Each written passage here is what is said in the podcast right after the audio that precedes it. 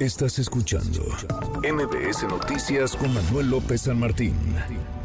Economía y finanzas. Con Eduardo Torreblanca. Lalo, qué gusto, qué gusto saludarte, ¿cómo estás?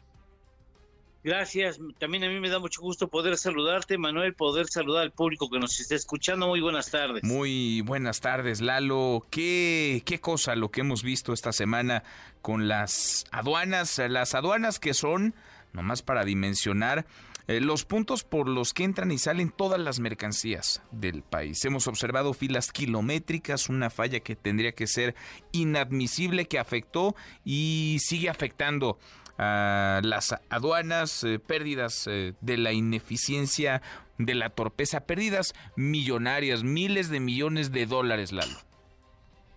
Sí, y porque, ¿sabes qué, Manuel? Regularmente vienen, cuando vienen las actualizaciones, no ingresas la actualización de un solo golpe, pues no sé si haya sido el caso así, pero regularmente lo que se procura es que haya programas piloto de aplicación de un nuevo software para garantizar que va a ser fluido, que se detecten las fallas, o sea, se quema el software en, en, condiciones reales, en condiciones normales, para ver si el software tiene la capacidad de reacción que se está exigiendo, que exige el caso, porque la frontera es un órgano económico vivo.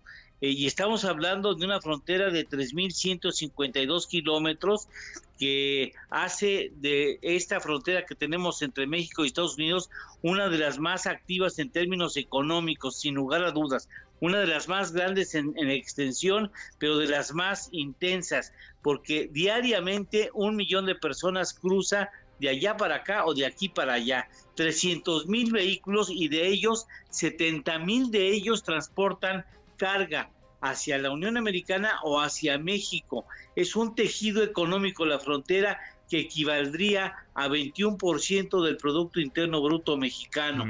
Son 10 estados que conforman esa zona económica que tienen una derrama mutua, es decir, los servicios que demanda específicamente ese traslado de mercancía, no la mercancía que llevan en el interior los tractocamiones, sino lo que deriva de, de la intención de cruzar o el cruzamiento de frontera implica 3.500 millones de dólares, una derrama así. Y en Texas específicamente, por ahí pasa el 68% de los pases fronterizos llevando mercancía mexicana o bien trayendo mercancía estadounidense. Se estima que la pérdida por hora podría ser en algunos casos de mil dólares, es decir, 17 mil pesos mexicanos, que si tú el asunto se lleva al extremo de que esté esperando 24 horas para ingresar, como ya sucedió el año pasado, estaríamos hablando de pérdidas diarias de 408 mil pesos mexicanos.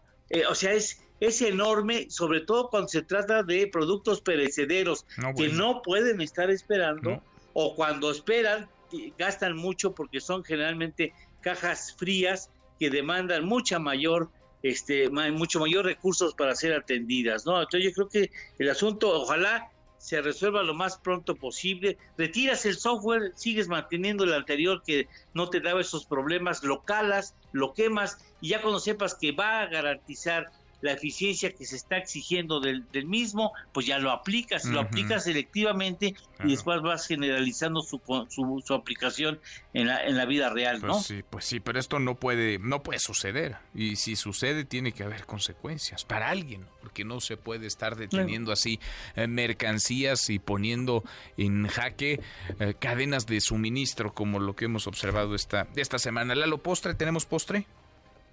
Claro que sí, inflación en China, ¿eh? Inflación en China tiene su mayor retroceso en 14 años, ya tiene cuatro meses en hilo con signo negativo y en esta ocasión menos 0.8%. No quiero decirles qué pudiera llegar a pasar en la economía mundial si China ya se confirma que no puede este salir de la deflación que viene cargando. ¿eh? Imagínate, no, no, no. Ojalá que no, ojalá que no. Abrazo, gracias Lalo.